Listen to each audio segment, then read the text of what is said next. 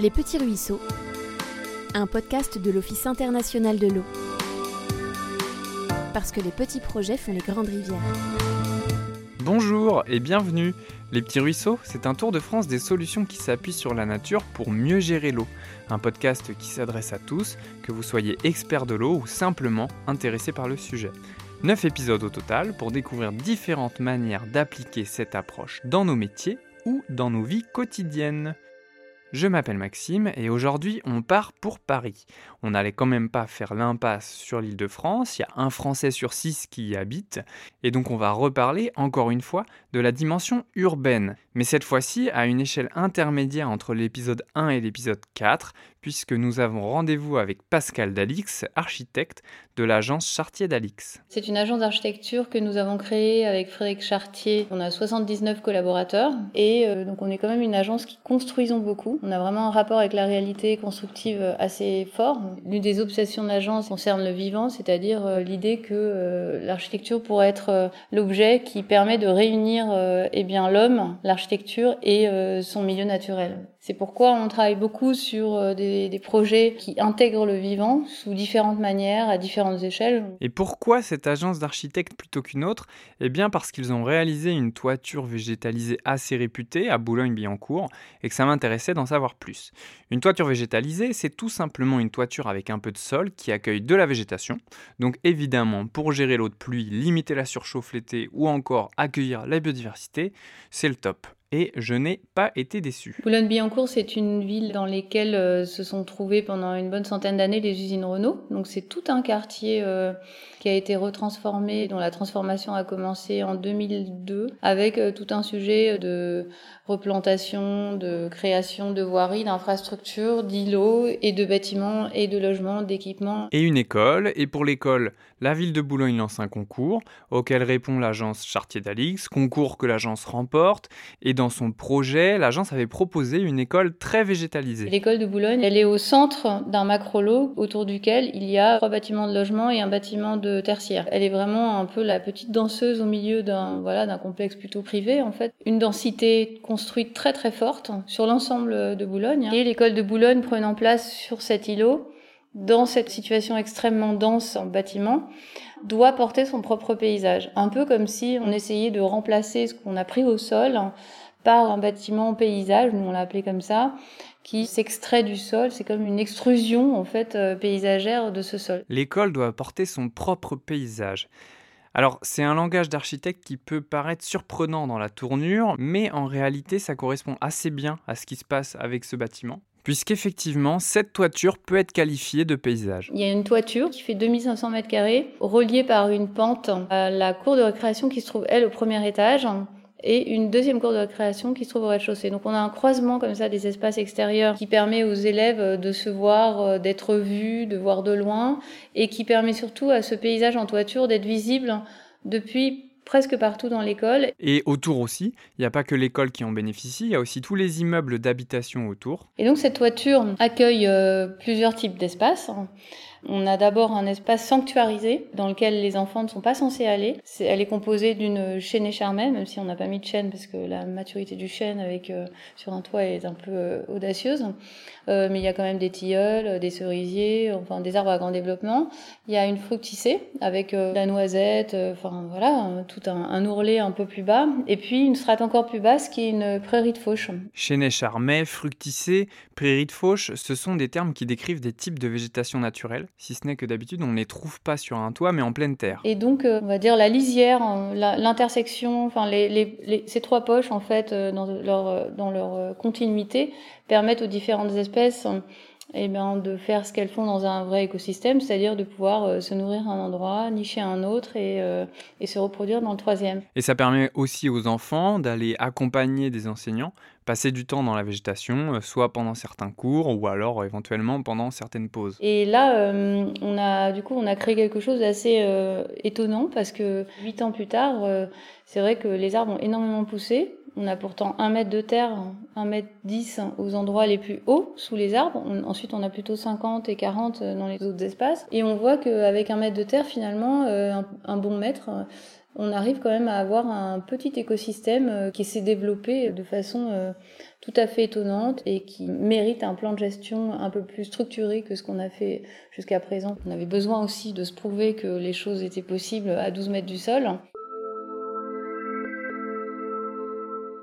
Ce qui est intéressant, c'est qu'on suit de près ce toit qui est planté, qui est dans des conditions quand même très très artificielles. Et on s'est rendu compte, on a fait deux études de la biodiversité. Au bout de deux ans, quand on avait planté 70 espèces, il y en avait 144. Donc on était fou de joie, une espèce de courbe ascendante comme ça. Et puis on en a refait une il n'y a pas très longtemps, qui montre qu'il y a 344 espèces, euh, il y a beaucoup d'oiseaux qui passent, qui ont repéré le site, il y en a qui viennent se nourrir, il y en a un certain nombre qui nichent.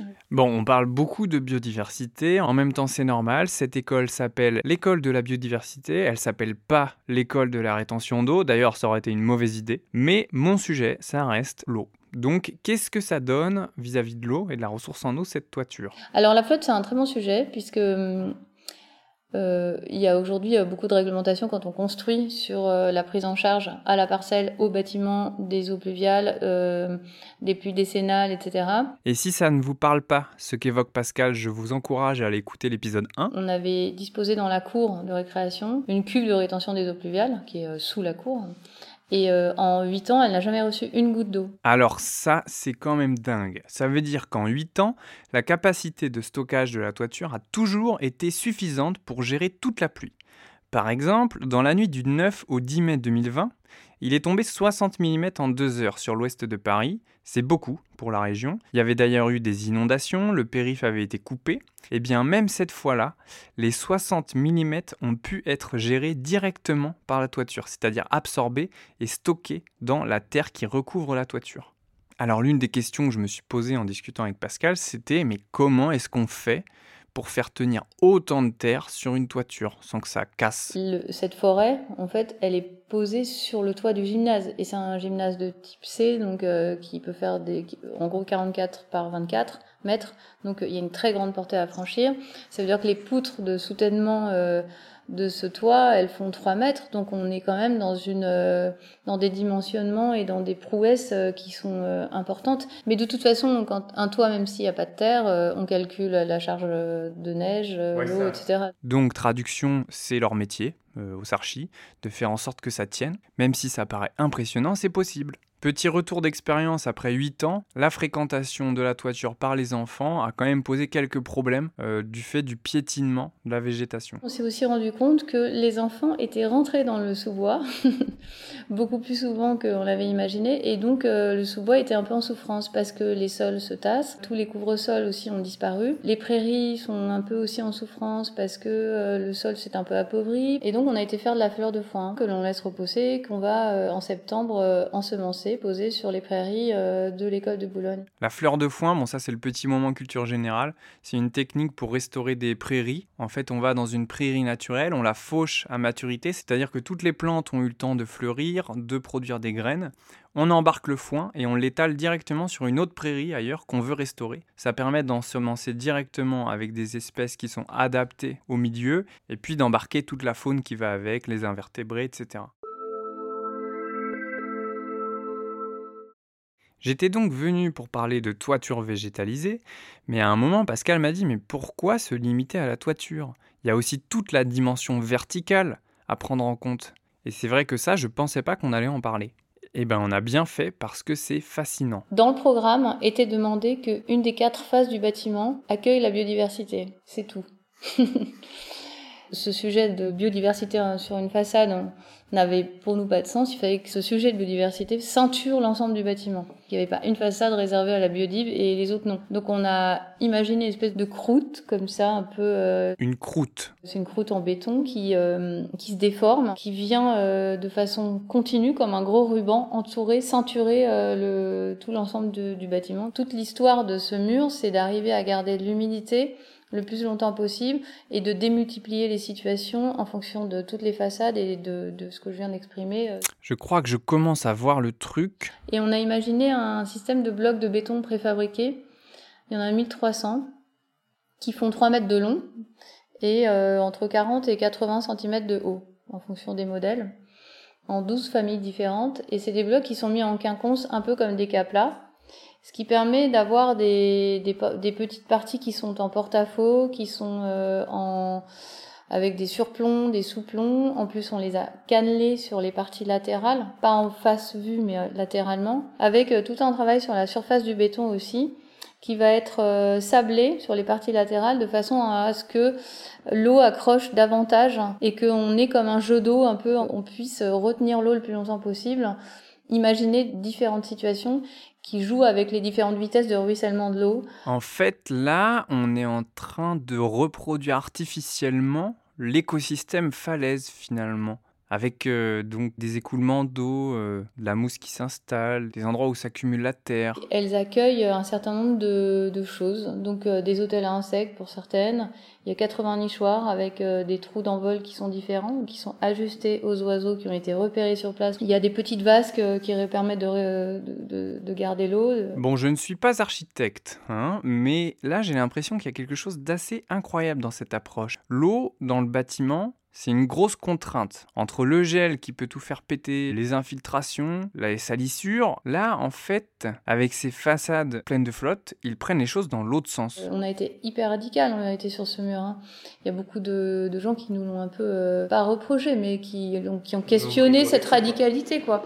Parce que nous, on dit bah non, finalement, on va faire un truc pur, euh, comme dans les, comme comme un vieux mur de citadelle, sauf qu'il n'est pas vieux. Euh. Effectivement, je trouve ça assez ambitieux, mais en même temps, quand on y pense bien, ça fait sens de connecter la toiture avec le sol La, liaison euh, sol-mur-toiture est un accélérateur de l'accueil du vivant. C'est-à-dire que quand on, installe une paroi biodiversitaire, comme on les a appelées, et qu'elle est posée sur de la pleine terre, on a tout d'un coup un certain nombre d'échanges qui se font entre cette paroi et ce sol, qui sont très riches en fait. Euh, et puis que ce mur est aussi un levier pour les espèces qui peuvent pas franchir directement 10 mètres ou 12 mètres. On a des, des, des blocs qui font euh, autour de entre 40 aussi et 60 de profondeur. Donc on arrive aussi à créer des endroits, des failles entre ces blocs qui permettent euh, bah, toutes les espèces calvicoles de prendre place aussi. Aux racines, de trouver l'obscuration nécessaire, etc. Et donc d'intégrer le bâtiment davantage dans son environnement et dans le cycle de l'eau. Un autre intérêt, c'est que le béton, il se comporte un peu comme la pierre euh, dans sa manière, de, dans sa, son inertie hydrique et son inertie thermique.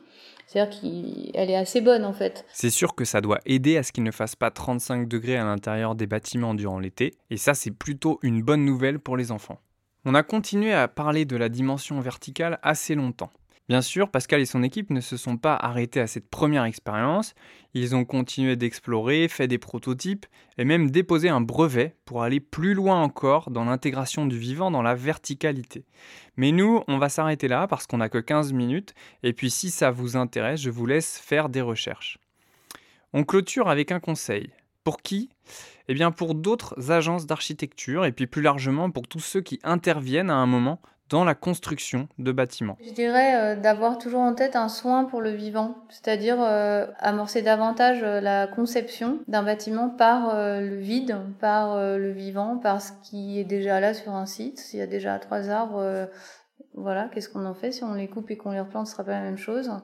Donc peut-être euh, commencer par le soin euh, vers le vivant qui soit déjà présent sur un site ou qu'il soit pas encore, euh, pas encore là. Et ça, ça va peut-être rappeler quelque chose aux habitués du podcast parce qu'on a déjà entendu un conseil similaire. On va pas se mentir, c'est pas demain qu'il y aura des forêts sur toutes les toitures de nos villes et que toutes les façades seront poreuses et couvertes de mousse et dans lesquelles des noisettes apportées par des jets germeront et deviendront des noisetiers. Mais ce que démontrent ces grands projets réalisés par le cabinet Chartier d'Alix, et par d'autres agences d'ailleurs, hein, c'est pas les seuls à le faire, c'est que c'est possible. Et puis même sans aller jusqu'au boisement, la toiture végétalisée, ça fait partie des outils assez faciles à mettre en œuvre en ville pour réduire un petit peu l'impact des surfaces artificialisées sur le cycle de l'eau. Alors une petite toiture végétalisée, ça retient pas forcément 60 mm de pluie comme c'est le cas de l'école de la biodiversité, mais par contre, à leur échelle, elles participent à ralentir les écoulements et à rafraîchir les bâtiments, en plus de ramener de la verdure, des insectes, des oiseaux, bref, un cadre de vie qui fait envie. C'était Les Petits Ruisseaux, un podcast initié par l'Office international de l'eau, avec le soutien financier de l'Office français de la biodiversité. Un grand merci à Pascal d'avoir partagé tout ça avec nous, et également à Eminki Johan qui m'a dit lorsque j'ai échangé avec lui, à mon avis, c'est Chartier d'Alix que vous devriez appeler. Et comme d'habitude, à la musique, c'était Le Philae Studio et Tiffen Crézé pour ses talents de podcasteuse. C'est terminé pour cette fois. Si vous voulez en savoir plus, je vous ai mis des liens vers des infos complémentaires dans la description de cet épisode. Vous pouvez aussi taper Pascal Dalix dans un moteur de recherche. On l'entend dans d'autres podcasts et c'est toujours très intéressant. Et pour parler eau et nature, rendez-vous dans un mois. Les Petits Ruisseaux, un podcast présenté par Maxime Fouillet, médiateur scientifique à l'Office international de l'eau.